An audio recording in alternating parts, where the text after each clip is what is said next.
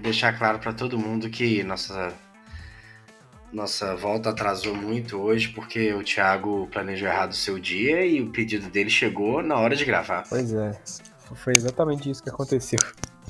O que, que você pediu pra comer? Oh, eu comprei um hambúrguer aqui, na verdade quem comprou foi minha tia. O Thiago tá trabalhando, trabalhando remoto hoje, mais remoto do que o normal. Então tá bom, estamos é, voltando hoje depois de um milhão de anos, né? Empolgação lá em cima, aquela coisa toda. Tá, tá um pouco complicado porque não tem muito tema também. Agora que o cinema tá voltando. Eu foi a primeira vez que eu fui, na real, né, no cinema. É, eu fui ver Tenet. Eu não lembro se foi ano passado ou se foi esse ano. Que, quando que estreou Tenet? Ano passado, né? Foi ano passado. Ano passado. É, ano passado. Mas, tirando aquela, que foi, foi aquela época que deu um respirozinho, né? Aí, exatamente porque deu um respirozinho, todo mundo resolveu ir no cinema. E, aliás, todo mundo resolveu sair de casa, né? Aí piorou tudo. Mas agora parece que a vacinação tá quase acabando dos adultos, então já tá dando para ir. E a gente aproveitou para ir ver Um Lugar Silencioso 2, do John Krasinski, a continuação direta do filme de mesmo nome. É, na verdade, é Um Lugar Silencioso Parte 2, né? Então vamos falar sobre esse excelente filme, na minha opinião. Muito inovador, mas ao mesmo tempo que utiliza de fórmulas já batidas, né? O que na verdade é o que. É isso aí. Fazer a transição, Thiago, você quer cantar? Ou você tá com o nariz muito entupido para cantar hoje? Oh, oh, hoje eu não vou conseguir cantar por causa do meu nariz, a não sei que. Dá só um faz um batuque. A não ser que eu cante igual alguém que, que tem o nariz entupido. O Ozzy Osbourne. Quem? O Ozzy, ele canta ah, é verdade, meio anasalado, né? É, o, o Ozzy canta. Mas eu, eu, eu, sou muito ruim de cantar é, rock, assim, tipo, mandar um Iron Man ao vivo, uma coisa assim, sabe? Você é muito ruim de cantar rock, pop, axé, parte é, é, Quase. Ai, ai. Júlia, você que vai cantar então, vai. Ju, hoje, é, hoje é seu dia.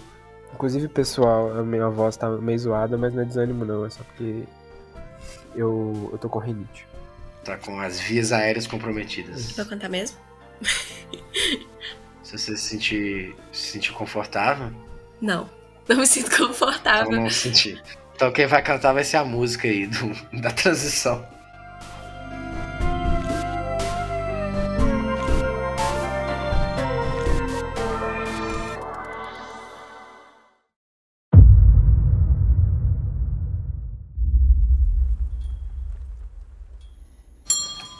What happened?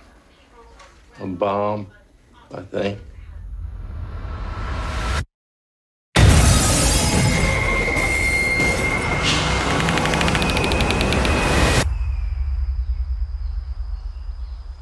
I don't know why he came all the way up here. There's nothing left.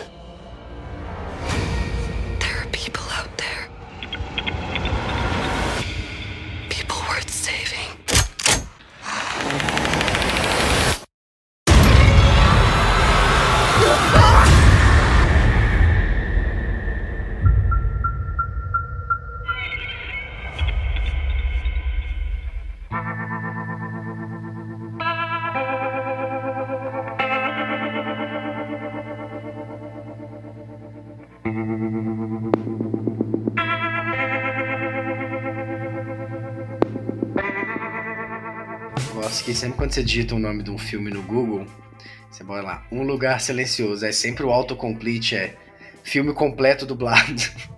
É a continuação do, do Lugar Silencioso 1, que é lá de 2018. Tem lá Emily Blunt, o Cillian Murphy, que eu adoro, acho ele muito bom. A Mille, Millicent Simmons no Jupe e o Digimon Husion, que é aquele cara do final, né? O cara do final é ótimo. O cara da ilha. Eu sempre chamei ele de Digimon também. É, coitado, nós vamos falar sobre isso que, que entrou mudo e saiu calado, quase, né? Oh, mas é, é cara do final mesmo. Esse filme tem uma hora e quarenta menos, talvez. Foi dirigido e roteirizado pelo John Krasinski, nosso querido Jim do The Office. Mas, e, por incrível que pareça, vejam vocês, produzido pelo Michael Bay. Quem diria? Você achou que ele tava aí só fazendo Transformers e Bad Boys? O cara tá aí produzindo terror alienígena. Bom, é um filme que era para ter estreado lá no início do ano passado, né? Mais ou menos em abril ali de 2019. Talvez foi um dos filmes que mais sofreu ele junto com Viúva Negra, né? foram os filmes assim que mais sofreram com a pandemia. O Viúva Negra sofreu tanto que até a Disney foi processada. É, até Scarlett ficou com raiva e processou. Não, ele, esse filme, se eu não me engano, ele ia sair, sei lá, uma semana. Se, tiver, se a pandemia tivesse tipo, atrasado uma semana, ele tinha saído. É, exatamente. Era, sei lá, ele ia estrear na sexta, os trem fecharam tudo na segunda, né? Foi, foi desse Isso, foi tipo assim.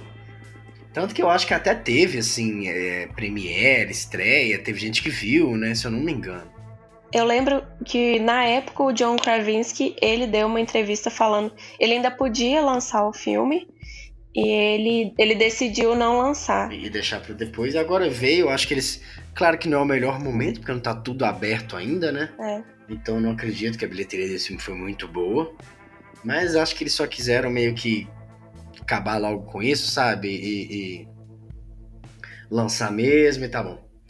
É, bom, assim, falando só um pouquinho do 1 antes, filme de invasão alienígena não é novidade, né? Talvez, na verdade, seja uma das coisas mais antigas do mundo. Tem o Guerra dos, Guerra dos Tronos, é ótimo, né? Tem Guerra dos Mundos lá no... Acho que é do século... Do, década de 20, né? Deve ter 100 anos que tem aquela primeira adaptação do, do livro do Guerra, Guerra dos Tronos. Guerra dos Mundos! Tá com saudade aí? Guerra dos Tronos. ah, saudade eu tenho, mas aí quando eu lembro do finalzinho, eu. Saudade de triste. quando era bom? É, no outro dia eu tava vendo. Vamos sair pela tangente, já que é a nossa especialidade. tava zapeando aqui na TV a cabo, porque por incrível que pareça eu ainda tenho, também não sei porquê, acho que é só pra assistir futebol mesmo. É, Aí tava passando, velho, é aquela época que a, a área tá escondida como meio que uma serviçal lá com o Tywin. Nossa, a época é muito boa, bicho. Ah, sei. O Tywin, ele tá naquela Harrenhal que é toda destruída. Aí o Tywin meio que percebe que ela não é serviçal, porque ele chama ela de... Ela chama ele de My Lord, e eles sabem que quem é das classes baixas fala My Lord. Nossa, foda. Enfim, não é disso. O que eu ia falar é, filme de invasão alienígena é novidade, né? Acho que uma ou duas vezes por ano rola um desses sempre. E um desses ruim ainda. É, ruim. Tanto que teve, né? Agora saiu junto com esse, aquele do, do Chris Pratt da Amazon, que pelo amor de Deus. Eu não achei tão ruim, não. Mas não vou defender também, não. não me... É, realmente. Ele começou muito legal, mas o finalzinho ali. Inclusive, eu tava até tentando lembrar dele. Ah, eu nem vi. Primeiro que eu já acho muito legal você ver um filme com grande apelo e com um alcance tão grande, igual foi o primeiro, e esse segundo também surfou na mesma onda, de uma IP nova, né? É, é, é uma ideia nova, apesar do, do, do, gênero de invasão alienígena não ser novo, você tem ali uma história nova, personagens novos, atores grandes, e que o que eu achei mais legal é que eles tentaram entregar algo além daquele óbvio, né? Que simplesmente uma invasão alienígena a gente tem que correr e se esconder, né?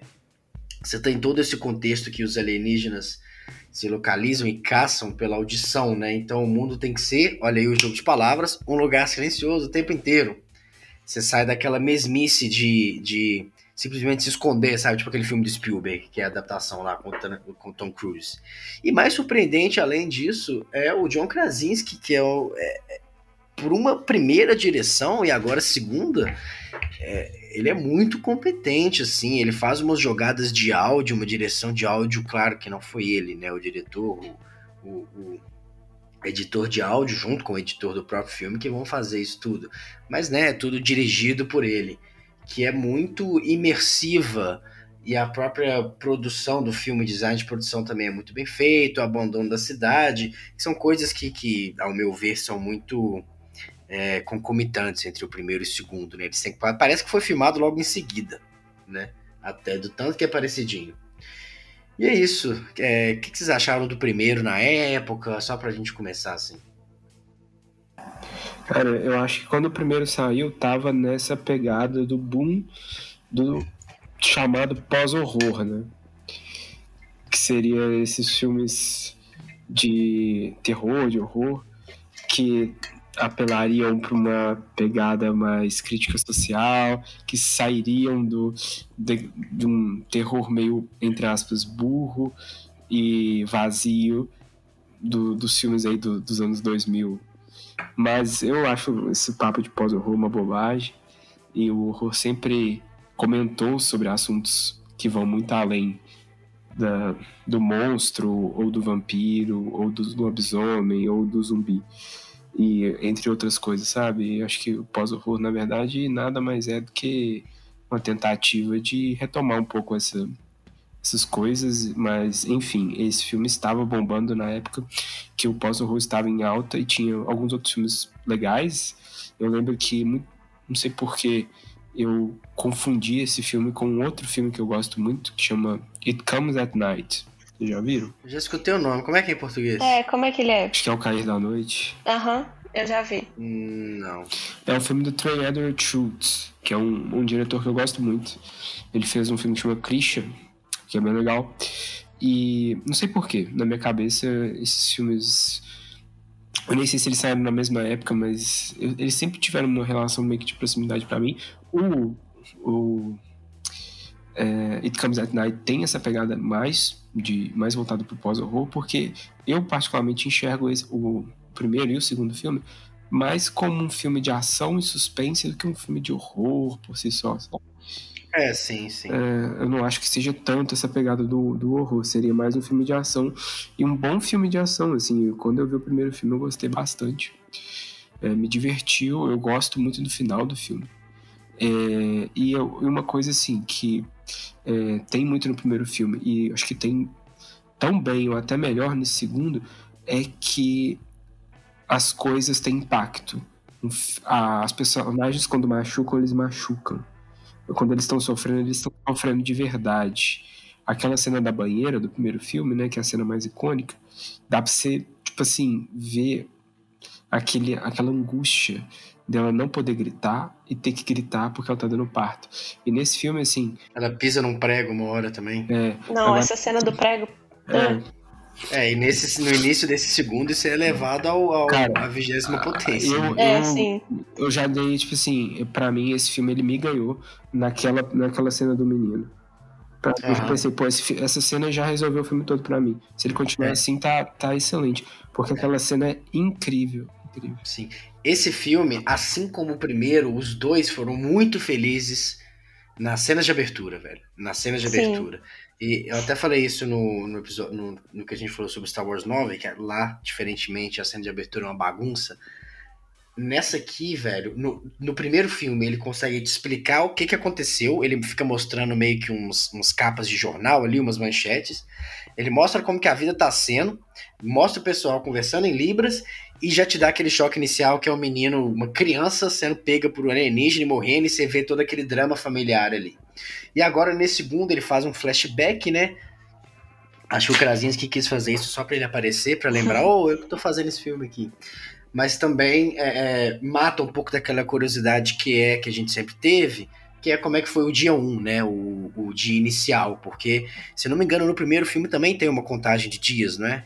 Tipo, 100 dias, dia 109, assim como nesse, ou não? Eu, se eu não me engano, É. tem sim. Porque é, é como a gente vê o tempo passar quando o menino Isso. morre. E aí nesse ele vai lá, tempo. dia 1, e faz a invasão, aí já aproveita e, e, e introduz o personagem lá do Cillian Murphy pra depois ele voltar e, e já te pega naquele ch- choque novamente inicial do policial e eles fugindo de carro e tal pra depois voltar. Só me surpreendeu, na verdade, nesse segundo, eu achei que ia ter um salto temporal. Porque eu não vejo trailer, né? Vocês sabem. Então, eu achei que ia passar alguns anos, inclusive até pra para justificar o crescimento lá das crianças, mas não, foi, foi literalmente em seguida, né? Me surpreendeu isso um pouco. Mas, Júlia, sua vez. O filme, Ah. rapidinho, o filme começa deles literalmente saindo da casa, né? Exatamente. É. Mas essa parte, é, para mim, foi meio que uma falha, porque o bebê parecia que tinha, tipo, meses já. Não era um recém-nascido nem aqui, nem na China, aquele bebê. Nasceu pronto já, tava quase andando a criança. Mas ele nasce e logo em seguida já é aquele final? Já. Já é logo em seguida. Saquei. É, dá a entender que eles talvez tenham andado. Tipo assim, dá pra, dá pra imaginar que eles passaram, sei lá, uma semana na casa. Não sei, eles não deixam tão explícito.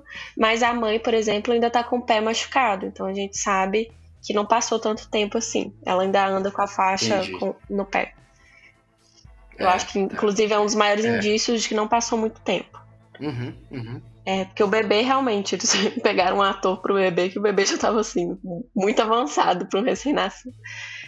É, mas assim, uma das coisas favoritas que eu desse filme, assim, eu amo qualquer filme de monstro, de invasão alienígena, mas é muito raro você ter um filme é, tanto de terror quanto de. que você sente o terror o tempo todo, que você fica tenso o filme todo. Porque geralmente filmes de terror a gente vai assistir e chega uma hora que a gente para de assustar, porque a gente, a gente né, fica habituado àquilo que está assustando a gente. E nesse filme, tanto no primeiro quanto nesse segundo, você assusta o filme inteiro.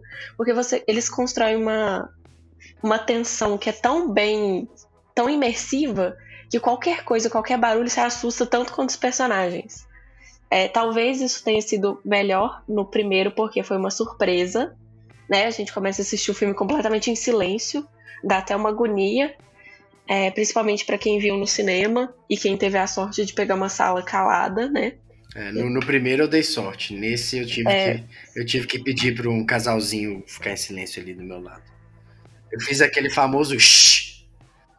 É, a primeira sala que eu o, assisti o primeiro filme, a sala estava lotada, lotada mesmo, e a gente e a sala inteira ficou em silêncio. Acho que eu nunca vi isso acontecer. E a segunda sala estava vazia. O negócio é ir assim, terça-noite, que é tranquilo. É, não, a segunda eu fui na terça-noite. Em é, pandemia, exatamente. tava super vazio, devia ter, tipo, sei lá, cinco pessoas na sala, um pouco mais. E uhum. as pessoas realmente fizeram silêncio. Mas esse filme é um filme muito mais barulhento do que o primeiro. Né? Isso a gente pode concordar. É um filme muito mais barulhento. Tem diálogo. É, tem muito mais diálogo. É, quase o filme inteiro. E toda hora eles fazem algum barulho que atrai algum monstro. Meu Deus! E no primeiro tem dois diálogos, né? Na hora que eles vão na cachoeira, que é o pai conversando com o filho, e quando eles se trancam lá. É, nesse você tem diálogo o tempo inteiro do, do cara, deles lá naquele bunker, eu não sei o que é aquilo, né? É, é, inclusive que. É um bunker mesmo. É. é, mas que é muito legal do design de produção dos dois filmes, é que ele sempre ele, ele se passa meio que numa zona rural, né? Não numa fazenda isolada, mas é uma cidade pequena ali, que a maioria das pessoas são, são fazendeiros, pequenos produtores, então você sempre está envolto nesse ambiente daquelas máquinas. No primeiro você tem aquele tanque de grãos, né? Eu não sei o nome de nada disso, tá, gente? Desculpa aí você que trabalha com isso. E aí nesse segundo você tem um bunker ali que parece que é. Pelo que eu entendi, aquilo já existia, né? Eles meio que só aproveitaram. Já existia. Inclusive, não, eu não entendi aquilo como um bunker, eu entendi como tipo uma casa de fornalhas ou algo assim, porque aquilo é, é tipo uma, uma fornalha. fornalha. né? Pode ser. É... Exatamente. Constrói metais e tal, então eu imagino Isso. que aquilo ali.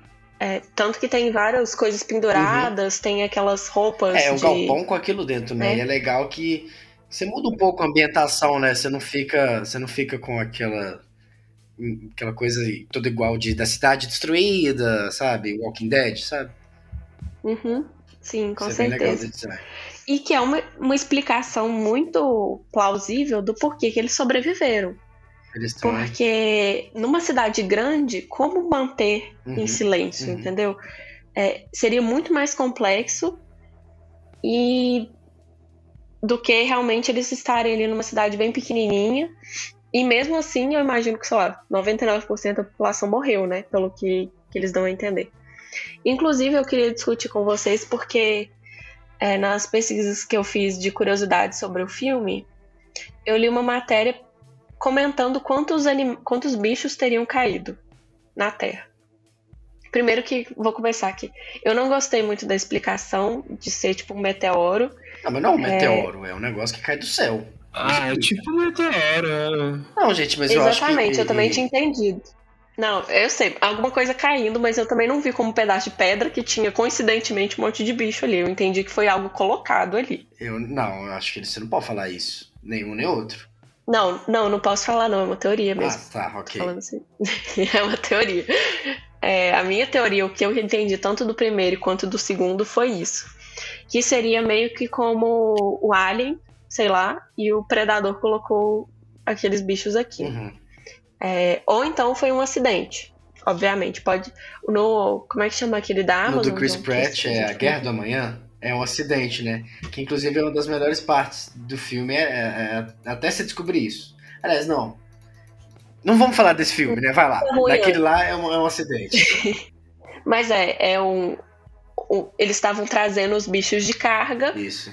E aí a nave cai na Terra. E aí os bichos ficam No, soltos. e no ela- Guerra do Amanhã é assim. Isso. Eu imaginava como ou um acidente assim, ou então que tinha sido propositalmente colocado aqui. Uhum. É, porque eles não são animais racionais o bastante para eles terem descoberto aí como viajar entre planetas. Uhum. Né? Eles, são, meio- eles são animais. São, são animais. É, eles parecem ter, assim, um objetivo claro, né? Não, não parece. É, é, assim, mas eu acho que a ideia do filme não é essa. Não é você mostrar a sociedade alienígena invadindo. É você mostrar a história dos sobreviventes, né? O que aconteceu não importa. O que importa é o que nós vamos, como nós vamos lidar com isso. Por isso né? que eu achei um pouco desnecessário aquela cena do meteoro, entre aspas, caindo.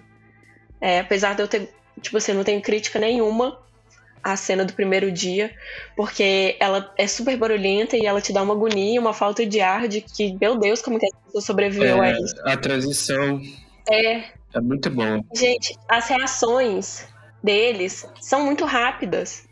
Tipo assim, não tem como que uma pessoa sobrevive àquilo, porque a- até a cena. João não viu a cena do trailer, mas o trailer no início também é aquela cena que o John Krasinski ele sai do carro e vai falar com o policial, e aí um bicho passa e derruba a viatura. É basicamente aquela cena. E naquela Uhum. hora ele já sai correndo, ele não fica, tipo, estático olhando, que é o que talvez uma pessoa normal faria, sei lá. Ele já sai correndo. Mas ao mesmo tempo, ela também tem uma reação muito rápida quando o ônibus começa a voltar. Ela começa a voltar também e de repente sabe dirigir de ré. É tudo bem que a gente pode pensar assim, ah, foi uma emoção dela, né? Todo mundo tem que saber dirigir de ré, Júlia. Eles não pediram pra você fazer isso lá no seu exame, não? Não, não, naquela, não, numa, veli- não numa velocidade daquela com ônibus e Ah, alienígenas. mas isso aí passa, eu acho. Se você isso conseguiu, você tá seguindo seu coração ó, ó, aquilo lá era pra eles terem sido atropelados, assim, bonito. Sim, sim. Eu fiquei pensando na mesma coisa. É, mas assim, o que eu achei legal dessa cena de abertura sim. é a direção de som. Porque quando você tá com É. a câmera seguindo a É menina, totalmente diferente, né? que é, a que é surda, né? Você não tá escutando. Na verdade, você tá escutando ali como ela escuta, que é tudo muito abafado e tal. E aí, quando ele chega, quando você, você muda a câmera para um, um olhar subjetivo do outro personagem que tem a, a audição normal, aí volta para aquele pandemônio e tal. Isso é bem legal, né? Você tem uma, uma ideia de imersão ali Sim. o tempo todo. Sempre que ela tira, né, o aparelho, você tem aquela. o som completamente morto. E isso é muito, muito agoniante, porque você já tá num filme silencioso. É, exatamente. É, ela está sempre em silêncio, você fica sempre tenso. Mas a hora que, que você tira totalmente o som, você não sabe se ela está fazendo barulho. E ela também não sabe. Sim, ela não, ela não tem noção do próprio barulho dela. Né? Ela não tem noção do próprio barulho e ela teve que se treinar sem ter essa noção. Gente, imagina o que que foi isso. Como que você se treina? O que que você- É. como que você sabe o que, que faz barulho e o que, que não faz? Pois é, isso é muito legal.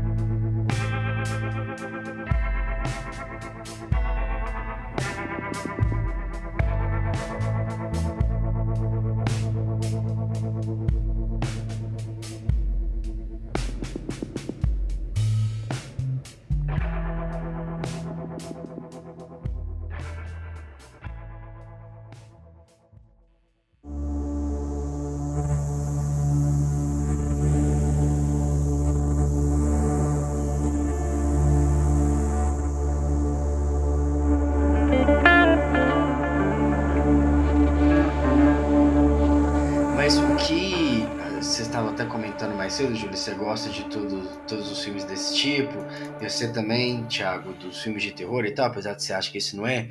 O terror e esse tipo de filme até de invasão alienígena, assim como a ficção científica, são gêneros que sofrem muito com assim coisas muito genéricas e muito repetitivas e tal. Então, o que eu acho mais interessante ainda é eles terem esse alcance com esse tipo de gênero.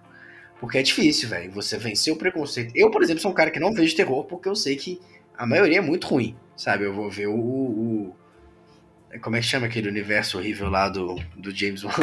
O Thiago gosta. Oh, pô, não, Que é- isso? não é tão ruim assim, não. É maravilhoso. É que- Eu vou ver a boneca da Annabelle 7 lá. Não, e Ah, mas aí não é deles. Você tem que Não, assistir não é dos. A Maldição da Chorona. Ai. Esse, esse eu não tive coragem, não, Thiago. É, é filme de espírito genérico, é a mesma coisa, sabe? Igual filme de invasão alienígena genérico. É, é, então. Mas por que, que eu eu comecei a falar isso? Não sei. É, Então, você tava falando que eu gostava muito, que eu falei que eu gosto de, de todos Não, é porque são, são gêneros que sofrem muito preconceitos, al- alguns infundados e alguns com razão, né? Porque você tem muita coisa ruim, mal produzida, muita coisa genérica saindo, mas que não quer dizer que eles não possam contar boas histórias, né? E acho que aqui você tem um exemplo disso. É, esse, e esse pós-horror aí, que, dessa ideia dessa nova onda de horror lá, com o, o rapaz que fez a bruxa, o Dor- Jordan Peele agora, apesar de que eu não gostei muito do outro, mas ele vai. Você viu até que ele tá produzindo um remake do Candyman? Vi. Eu vi, eu vi. Eu tô doido Não, ninguém viu. Ah, legal, porque o Candyman, o primeiro lá, é loucaço, né? Eu quero muito assistir o Candyman do Jordan Peele. Mas assim, e, e- e é difícil às vezes é, você conseguir agradar o grande público. E eu nem diria agradar, mas chegar no grande público com esse tipo de história. Eu acho que aqui conseguiram, né?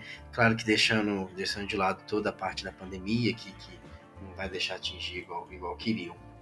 Mas é complicado. E, e- e talvez se a gente desse mais espaço para esses tipos de gênero, a gente conseguiria contar boas histórias neles, né?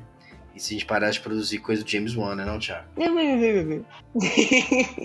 Cara, não, o problema, o, problema, o problema não é o James Wan, assim. não, o problema, coitado. Pobre James Wan.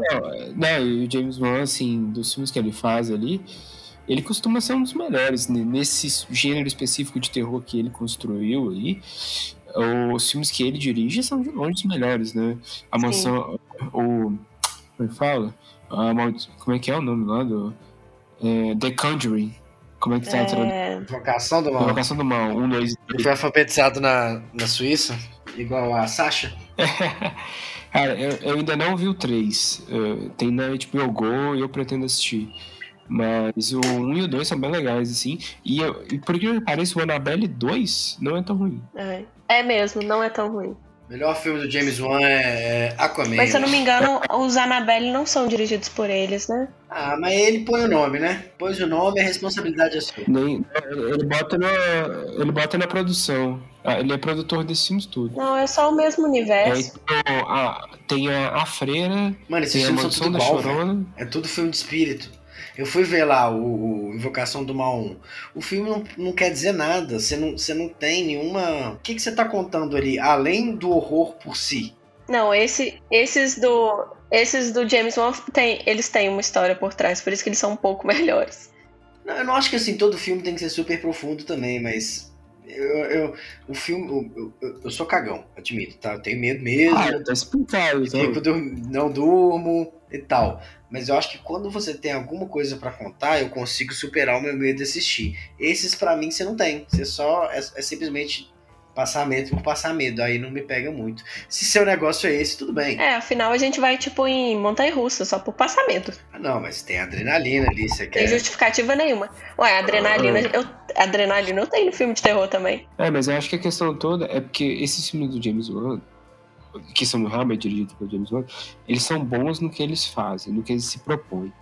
Que é ter um, um filme coerente, que tem um clima mais pesado, que é onde você tem medo, e o medo ele é sens- sen- sensitivo e sentido, assim, pelo clima também, sabe? E não apenas por jumpscare. O problema é que nos filmes de, antes do, desse Invocação do Mal, o James Gunn já fazia alguns filmes bem legais, mas é, durante o começo dos anos 2000, o cinema de horror estava muito baseado em cinema de jumpscare. É, found footage e jumpscare.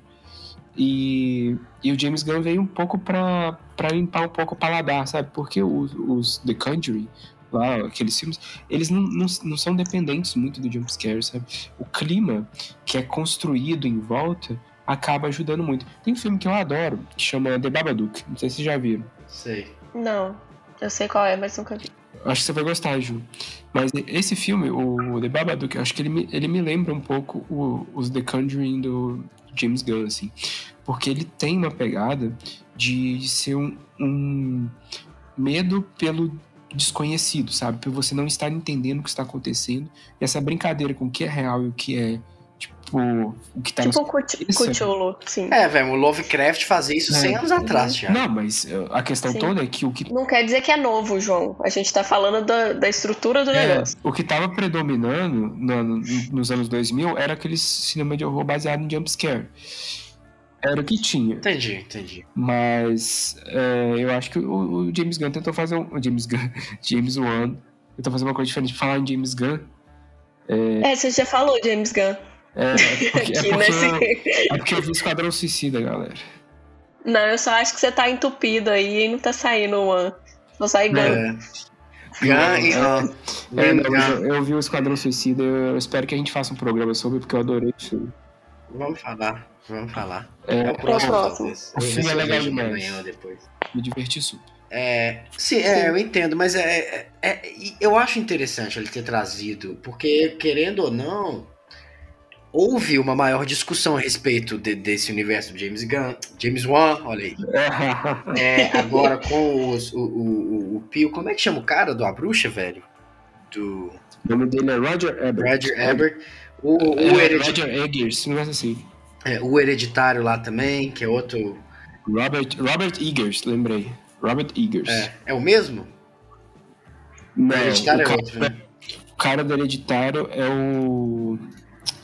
Nossa, esqueci o nome dele. Enfim, dessa, dessa nova leva Hum. que, que fugiu do jumpscare e fugiu do óbvio, né? Que, eles, que é muito retratado também, as pessoas usam muito como terror psicológico, que é essa parada de você sentir o medo o tempo todo e que é, é, você.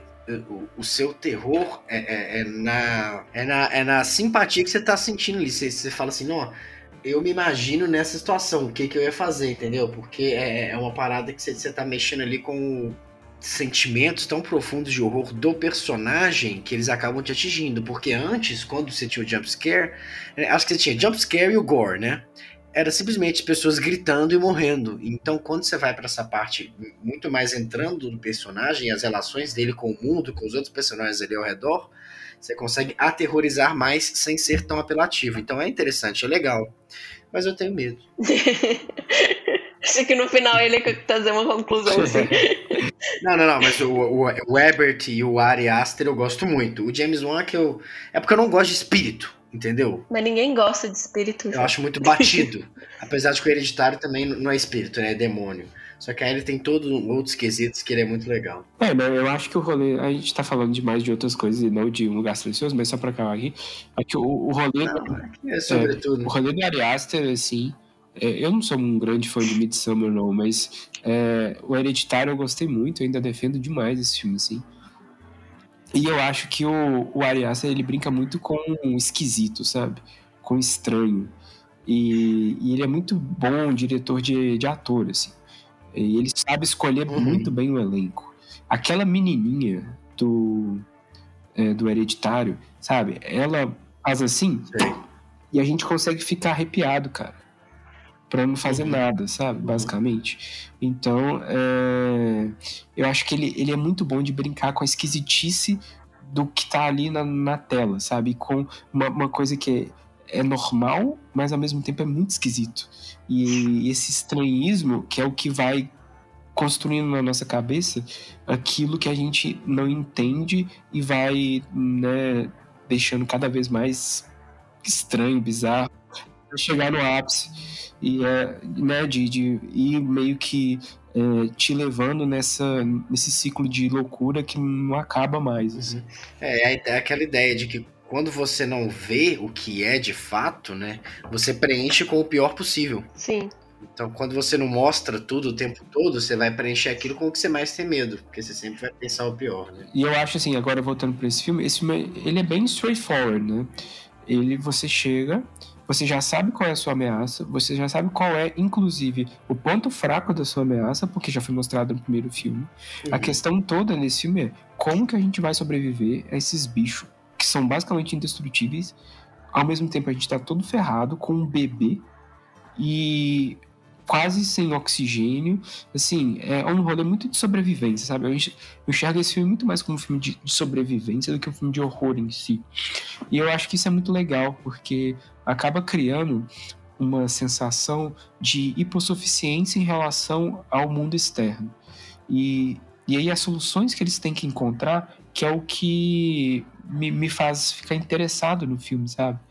É, eu acho muito legal que o filme basicamente se passa em dois lugares. Né? Quase o filme todo ele é na no, no tal do, da fornalha, né? É, mais ou menos, né? Você separa o grupo ali no início, aí a, a, a é. menina e o, e o Cillian Murphy vão para longe, né? É, mas assim, você tem ali. Mas não mostra muito eles indo, né? É.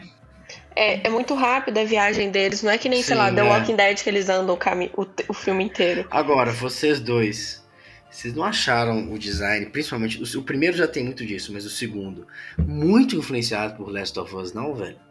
Sim, com certeza. Eu não sei se era porque era simplesmente um cara andando com a menininha. Pode não, ser. Não, eu nem pensei muito nisso. Cara, aquela parte do trem, que eles vão numa estaçãozinha, mano, é igual. Eu falei assim, eu tô vendo. Inclusive vai ter série agora, né? Com, com o Mandaloriano. É, Pascal. É, é. é, mas eu falei, cara, é igual, é a mesma coisa. É, é impressionante como a gente sempre é, tá começando a ter uma retroalimentação, né? Os jogos começaram a ficar cada vez mais, principalmente nessa parte do Naughty Dog, mais. É, é... Relevantes? Não, os jogos começaram a ficar mais cinematográficos e agora ah. o próprio cinema tá voltando e pegando emprestado do que ele antes fazia, sabe? Do que ele antes influenciava, agora ele está sendo influenciado por. Mas nossa, apareceu muito aquela parte verde ali, isso porque eu só joguei o primeiro, né? É. Tanto que dois anos atrás a gente teve, né, Call of Duty The Movie, chamado também de 1800, 1917. 1917, que é basicamente uma cinemática de Call of Duty. É. Mas eu gostei, não quer dizer que é ruim, não. Não, eu, eu, eu gosto de falar mal desse filme. Eu também não é. gosto desse filme, não. Mas eu achei exatamente é, por ele que a gente falou mais cedo, que ele se passa todo na, na zona rural. Talvez porque o Last of Us seja bem assim também, mas a construção de universo ali, como que ao mesmo tempo que você é, é, totalmente silencioso e você vê a grama continua crescendo, as pessoas. Eu acho muito legal essa estática, não, essa estética do o planeta continuando sem os humanos lá. Mas quando você sai da cidade, então você vê aquela floresta tudo renascendo, as coisas todas abandonadas, enferrujadas, e as pessoas passando ali, né? É, acho que eu já falei isso, eu tô Mas tem uma questão nesse filme que também tem. Não tanto, não tanto em Last of Us por algum motivo, mas que praticamente nenhum animal conseguiria sobreviver, né? Eles têm não é, só limpou a, não né? só limpou a terra dos humanos, mas também limpou dos animais. Porque com exceção de, sei lá, pássaros. Talvez as aves. É. E peixes, né? Óbvio. Os, eu imagino que os bichos tenham uhum. limpado tudo. Porque eles não foram lá para matar os humanos. Eles matam qualquer coisa que se move, né? E faz barulho. Então, é. por isso que no. Total, acho que eles não fazem distinção, né? Não. E eu acho que a parte que você fica mais agoniado também no início, é, na cena da cidade lá, é que tem um cachorro latindo. Que, né? Foi um dos primeiros a ir embora. Eles não mostraram é ainda bem, mas que ficou bem óbvio. É igual do celular tocando, né? Aquela lá deu pra ver vindo de Sim, longe também. Na hora que começou todo mundo a esconder, eu falei assim: vai tocar o celular, certeza. Ah, é. É. é. Aí começou o. Aí, cantou é. já. Acabou que. É verdade, eu fiz. Não, e saiu tudo errado, porque não, provavelmente não é assim que é o, o é, eu não lembro como era o toque. Acho que era aquele padrão que era tão... Era toque de iPhone. É. Você falou de atuação, Thiago. É...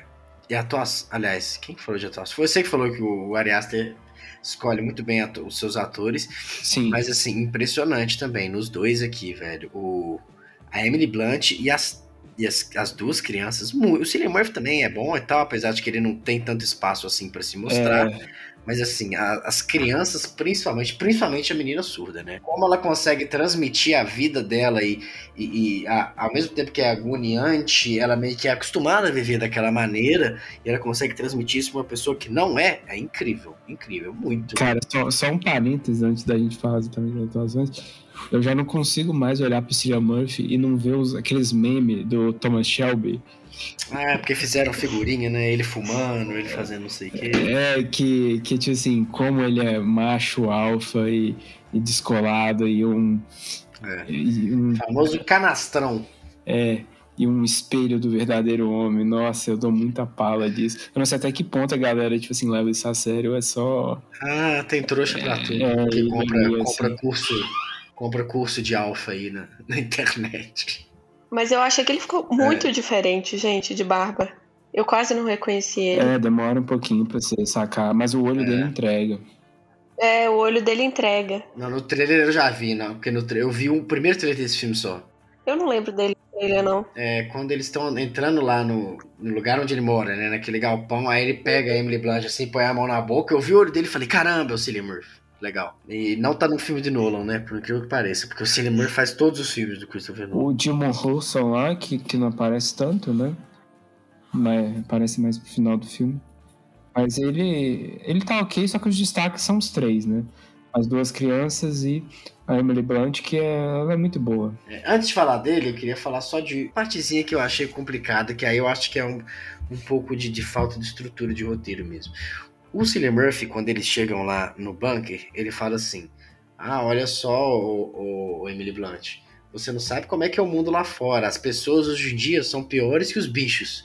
Aí eu falei, nossa, foda, vai mostrar a sociedade toda corrompida e, e como que para sobreviver as pessoas se tornaram animais e tal, o que também não é nada novo, isso é bem típico de mundos pós-apocalípticos, né?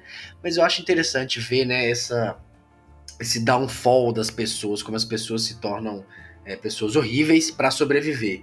Fiquei esperando isso, chegou a cena disso, que ela é naquele pira, eu falei, não, vai ser foda. Aí a galera chega, aparece, a menina pula água, eles vão todos embora e morrem assassinados. Eu achei que assim, foi uma construção feita anteriormente que no final não entregou o que ela prometeu, né? Eu achei que eu ia ver uma sociedade caída ali daqueles humanos é, é, tribais que se entregaram para parte para selvageria social porque não existe mais construção cívica, né? Mas não, eles só vão embora, aparecem, prendem e a menina pula na água e acaba, sabe? Eu fiquei um pouquinho, hum, fiquei não, acho que faltou mostrar ali essa aquela sociedade deles e como eles eram pessoas horríveis. É, eu acho que na verdade essa foi uma fala mais sobre ele do que sobre a sociedade em si, porque não dá indícios que ele conhece a sociedade. Só que ao mesmo tempo, é, não é trabalhado muito a relação dele com a esposa, né, que é a única personagem que a gente sabe que tem que conviveu com ele, exceto no momento que é, a Emily Blunt falou pra ele que tipo assim, você viu o nosso pedido de ajuda e você não foi lá sabendo que era o seu amigo. É, e realmente isso, né, meio que mostra o, sei lá, o caráter dele. Mas ao mesmo tempo, é, a gente tem aquela introdução que o menino vê que o cara não enterrou a esposa. É, não sei também se é possível enterrar alguém sem fazer barulho. Nunca enterrei ninguém, não sei, não sei se é possível. Eu imagino que seja pelo menos ele pôr umas pedras, sei lá. É, mas que deu a entender que ali era tipo um, lugar de culto para ele, né? Ele não conseguiu se desfazer da esposa dele e manteve a mulher lá. É, só que isso também não foi trabalhado. É, a gente tá vendo que eles deixaram tantas coisas em aberto que eu tô imaginando que vai ter um 2, um 3. É, eu achava que não ia ter nem o 2, mas estamos aqui falando sobre ele. É, inclusive, quando eu fiquei sabendo do 2, eu falei, hum, É, não acho uma boa ideia, mas acabou que foi, ficou legal. É, eu também não tava botando fé, não, Eu mas discordo. Eu acho que quando ele falou assim, você não sabe como as pessoas lá, sim, ele tava fazendo um pouco dele, mas ele tava claramente se referindo àquela, que- àquelas pessoas que aparecem no final. Não sei se era tanto sobre ele, né? O sobre ele era mais ele ali tentando ficar estático. O que inclusive também é, é estranho, porque na hora que ele chega lá, ele fala: Não, vocês não podem ficar aqui, eu não posso ajudar vocês. Aí a menina foge, aí menina fala: Não, você tem que ir atrás dele. Ele, ah, tudo bem, eu vou então. Sabe, eu achei muito muito repentino essa mudança dele, né? Eles têm uma conversinha e ele decide ir atrás, então, pra um cara que tava tão relutante antes. eu não sei, porque Achei ao mesmo estranho. tempo é, mostra que ele tinha uma certa ligação com a menina. Porque naquele evento lá do futebol, ele era a única pessoa conversando com ela. Então ele mostrou que assim, que ele se importava, tanto que parece que eles tinham. Ele ficava tentando aprender como falar com ela, né? É, que é exatamente o dive, né? Que é de, de, de É, mergulhar. sim. Que ele usa depois. O famoso Chekhov's Gun. Tá aí, ó, bacana. E Tem aquela. Mas a cena toda do Pier, eu não, não é um- uma cena que eu gosto, porque eu acho que é a única cena que as pessoas nesse filme são idiotas. É, tipo assim, a menina vai lá, nunca tinha enfrentado um bicho perto da água e pula na água, e os caras que viviam do lado do pier não tinham descoberto ainda que o bicho não, não, não nadava? Sério isso? Não, mas eles sabiam, eles, isso não impede. Por que, que eles não eles. pularam na água? Eles, não, eles não pulam, eles ficam correndo. Não, eles no tentam seco? correr, mas os bichos são muito rápidos. Eles pegam alguns. Tem alguns que vão pros barcos, não? Não, tem, tem tanto que tem dois que vão é, vão pros barcos, gente, pula Às na vezes água. eles não sabiam mesmo. E eles moravam lá, então eles sabiam. É, é, dá a entender que eles não sabiam. Sim. É. Então isso é um pouco meio. Um pouco. É um dos questionamentos que eu também vi nessas curiosidades que, que eu procurei de tipo assim, como, como ninguém descobriu que os bichos não sabiam nadar. E outro ponto que eu descobri, que aí vai ser uma curiosidade divertidíssima, o John Krasinski deixou pistas sobre The Office no filme. Olha, o quê? Peraí, deixa, deixa eu achar aqui que eu anotei. Ele olhou pra câmera uma hora e, e fez, fez Não. de. Não, o nome da cidade que eles moram é o nome da cidade que o Jim mora também. Scranton? Stanford. Ah, não, é porque ele vai pra, pra filial de É, Stanford. ele vai pra filial de. Stanford. Ah, sim. É. E na verdade eu acho que foi só. Não, não sei se foi uma homenagem, mas é uma cena bonitinha. Que é que tem uma cena dele com a Pen ouvindo música no, no fone de ouvido juntos. E aí tem, no 1 tem uma cena dele com a Emily Blunt também fazendo isso. Que é uma das cenas mais fofinhas do Hum. filme. Acho que é a única.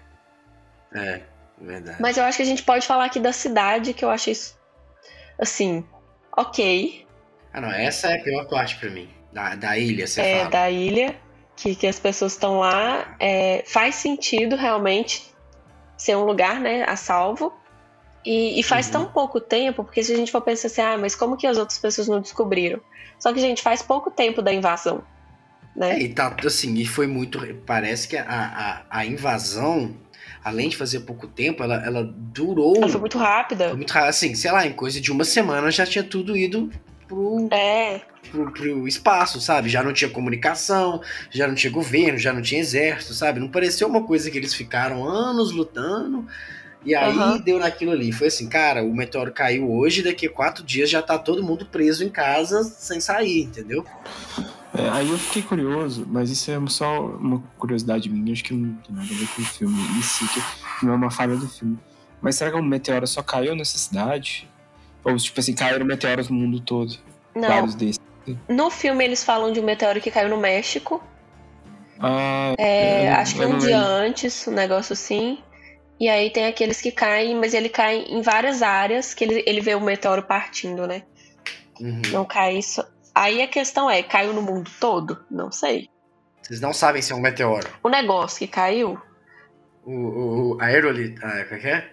Aerolitos. o OVNI, né? O objeto não identificado. Mas ele não é voador, né? Ele tá caindo, veja bem. Mas ele tava lá em cima, ele voou alguma hora. De aviação, Ah, João não. entende. Mas, João, tudo que está em cima um dia voou. É verdade. Grandes frases, Júlia. Tudo que está em cima um dia voou. Quer, quer. Assim, legal é, é, essa ideia da, da ilha isolada, né? Até naquele. A lenda do Will Smith, eu sou a lenda, né? Tem um conceito parecido. É- é- Essa coisa do, do, de uma área isolada, livre de todo aquele mal, em filme apocalíptico, de invasão, é bem comum. E aí você tem isso. O meu problema, velho, é que foi muito rápido aquilo lá. Sabe? O próprio Digimon. Mano, você chega lá, ele na cena seguinte o bicho vai e ma- mata ele, velho. Você fica assim, gente, não deu nem tempo de eu gostar desse cara ou desgostar. Que é outra cena Eu burra, né? Que ele deixa, por, por algum motivo, ele deixa o portão aberto. Não faz sentido nenhum aquilo. Não, e pra que que matou ele, velho? Pra você. Ah, foi pra você sentir o perigo real e imediato Não. ali.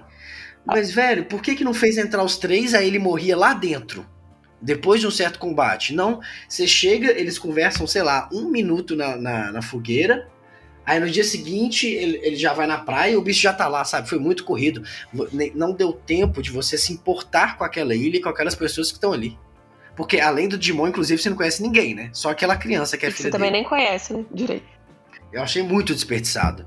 Eu acho que talvez eles deviam ter chegado um pouquinho antes ali e, e socializado um pouquinho mais, para quando chega no clímax do filme, que é eles indo lá na torre, você tá um pouco mais conectado emocionalmente com aquela galera ali. Foi muito, muito rápido, muito corrido. É, eu queria até perguntar aqui, o primeiro filme foi tão curto quanto esse, né? Ah, não lembro. Mas não é muito longo mesmo, não. Deixa eu ver. É, aqui. ele é um filme curtinho também. Primeiro tem uma hora e 35, é, é curto. É, ele é bem curto.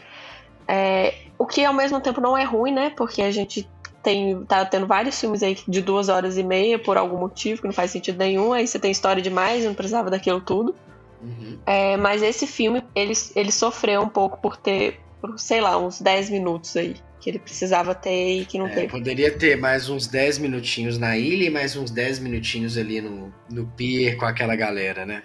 É, com certeza. Eu acho que, inclusive, aquela galera, velho, talvez eles tenham filmado alguma coisa, porque eles estão tão caracterizados, eles estão meio doentes, né? Não sei se vocês repararam, eles, a pele deles é toda esquisita, parece que eles são queimados. Vocês tiveram essa impressão? Eu tive a impressão que era todo mundo meio louco. Não, isso claramente, pelos olhos. Mas assim, o rosto também era meio deformado, sei lá, eu tive essa impressão, assim. Eu achei eles muito bem caracterizados pra ter participado só daquilo. Talvez aquilo tenha sido filmado e, e nunca rolou. É, mas é isso aí, sabe? É um filme que ele continua o legado do primeiro, ele não avacalha, graças a Deus, porque eu achei que iria, né? A gente comentou ele rapidinho, mas o primeiro filme ele é tão redondinho, tão fechado, que eu falei assim: ah, cara, precisa ter um dois? Que história vai ser essa? E ele continua a história imediatamente, mas por um lado interessante, ele desenvolveu os personagens, ele adicionou mais personagens e mostrou ali que é, existe ainda uma sociedade que estava livre daquilo, hoje em dia não é mais, né? E, e- e os rádios, é é legal aquela parte do rádio, né? Que eles botam a música do Frank Sinatra, a menina consegue entender que é longe. Ela vê no, na- pela frequência da rádio onde é que é. E, mas é um filme competente, sabe? Ele, ele continua o legado, não avacalha e divertidíssimo. Acho que vale a pena demais ver. Inclusive, agora eu sou a favor de um 3 também. Fazer uma trilogia, fechar bacana. É, eu, o, o final ali deu a entender Sim, que vai sim. continuar, né? É, inclusive a música, gente. A música é uma dica pra onde é o lugar, né? Que é o Beyond the Sea. É, exatamente, a música do, do Frank Sinatra. né? Agora, por que, que eles simplesmente não falavam onde é? eu fiquei não. pensando nisso um pouco. Às vezes eles não queriam. Porque, que eles, porque os bichos não entendem. Mas ah, eu vou falar aqui, mas vai ser chavado. Você só vai conseguir vir se você, se você for muito esperto. É, mas eu lá. não sei se eles realmente queriam chamar as pessoas pra lá, porque claramente nem todo mundo que tava lá era bom, né? Que tava vivo na sociedade era bom. Então, a pessoa. Ah, que tava vivo lá, você fala assim, no mundo, mundo. né? Não lá na É, ilha. então- Porque a galera da ilha parecia Então, legal. realmente, se você chamar assim pessoas desconhecidas, talvez não seja a coisa mais sensata. Não, mas quando eles chegam lá, o cara, o Digimon, fala: Ah, vocês entenderam a mensagem. Aí o, o Cillian Murphy fala: ah, foi ela que descobriu. É, mas o que, que era a me- a mensagem? Tipo assim, por que, que eles simplesmente não falavam, então? É, exatamente. Então eu acho que eles queriam sim que o povo fosse pra lá. Tipo assim, olha, aqui é um lugar seguro, pode vir. Não, é, queria, mas não tanto, né? Não o suficiente pra se esforçar. É, queria, mas não tanto. É só, ó, só, só se você for muito É só esperto, queremos pessoas espertas aqui, por favor. Exatamente. exatamente. É, ok, então. E vocês? Considerações finais. Muito bom, queria mais. Pois é, eu também fiquei com a sensação de que poderia ter sido um pouquinho maior, porque é um mundo tão rico e com tantas oportunidades e experiências, né? Que eu acho que a gente não ia perder nada. Tendo aí mais uns 20 minutos de filme mesmo. Seria bem legal. É, uns 15, 20 minutos, né? Você põe ali, ó, 7 minutinhos na ilha ali e mais alguns outros no, no- na tribo de, de selvagens. Isso é legal. Ok, então é isso.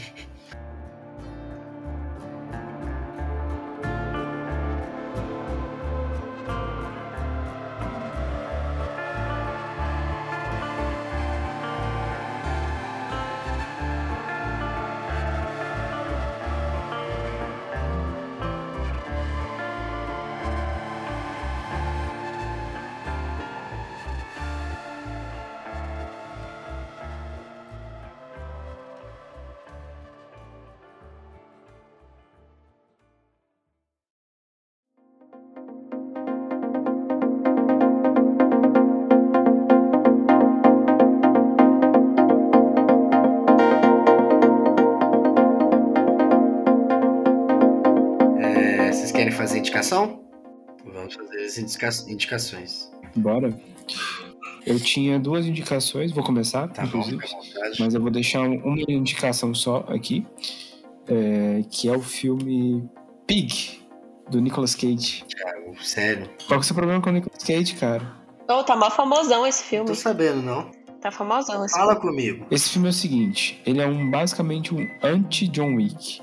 Você espera que esse filme seja uma espécie de John Wick, só que na verdade ele é completamente o contrário do John Wick, assim. É, tudo... Ele mata o cachorro dele. Não, não. É porque, assim, acontece um negócio no começo do filme que você espera que seja uma história de vingança baseada em violência. Só que, na verdade, é um estudo de personagem muito da hora. E, assim, é um- uma das melhores atuações do Nicolas Cage, assim. Ele já tá destruindo, né? Já tem um tempo. Quando ele fez aquele Mandy, cara, tem filme... Ou assista o filme Mandy com o Nicolas Cage. Cara, é, é o filme que o Nicolas Cage... O Nicolas Cage nasceu pra fazer aquele papel, cara. É o filme mais surtado que ele já fez, assim. Ah, Tem um, tem um tempo que eu não vejo nada dele, viu, velho? A gente vai ter que ver, porque já é tipo a quinta vez que ele indica Mandy aqui. Eu já falei, A né? gente vai ter que ver, João. A gente tá É a tentando quinta vez que fugir. você fala desse filme. É, Onde é que tem? Cara, não sei onde que tem. Na época eu tinha baixado. Desculpa ter falado de Mandy de novo, é porque Pode eu falei falar. A gente. Nossa, a gente não falou de. Mas- Ah, o João falou de Star Wars. Mas eu não É, falei de Divergente dessa vez. Você não falou de Divergente nem de Crepúsculo. É, pois é. Mas. Tô crescendo. Ou, é, só fazendo aqui um, um comentário, não é de filme, não, não é de filme de indicação, não, porque na verdade são de filmes que eu quero assistir, mas recentemente aí teve o Festival de Cannes, né? E pelo jeito o negócio vai ser bom, viu? Porque tem muito diretor bom. E quem ganhou o- o- a Palma de Ouro foi um filme da Julia Ducournau, que é a diretora daquele filme Grave. Vocês já viram? Drive? Grave, é, Raw. Não. Grave não. É o da menina que, que é canibal. Ah, acho que eu sei. Nunca animei, não. Esse filme é muito bom.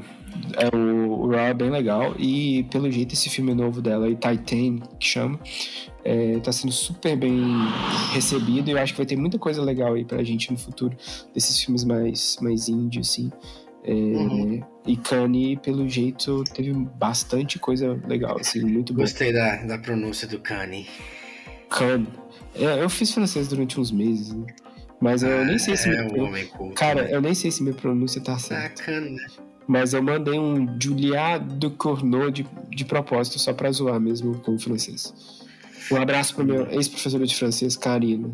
Onde quer que Um abraço, Karina. Dá like, compartilha. Júlia, é tu. Eu vou indicar aqui um filme que é um daqueles que, que você assiste e gosta. E aí eu fui procurar aqui as no- a nota dele, é muito baixa. Então talvez seja um filme ruim que eu gosto. Então eu vou indicar aqui pra vocês. É normal, né? Não, mas esse eu não sabia que as pessoas não gostavam, sabe? Ele é uma- eu achei muito bom. E aí agora eu tô descobrindo que pelo visto não é bom. É, chama Colossal, com a Anne Hathaway. Gente, como que alguém pode ver um filme da Anne Hathaway e achar ruim? Tem essa opção? Não, essa opção não existe. Ah, aquele das bruxas, aquele das bruxas Ah, foi eu meio não flop, vi não? o das bruxas. É, tá Eu brincando. não vi, não.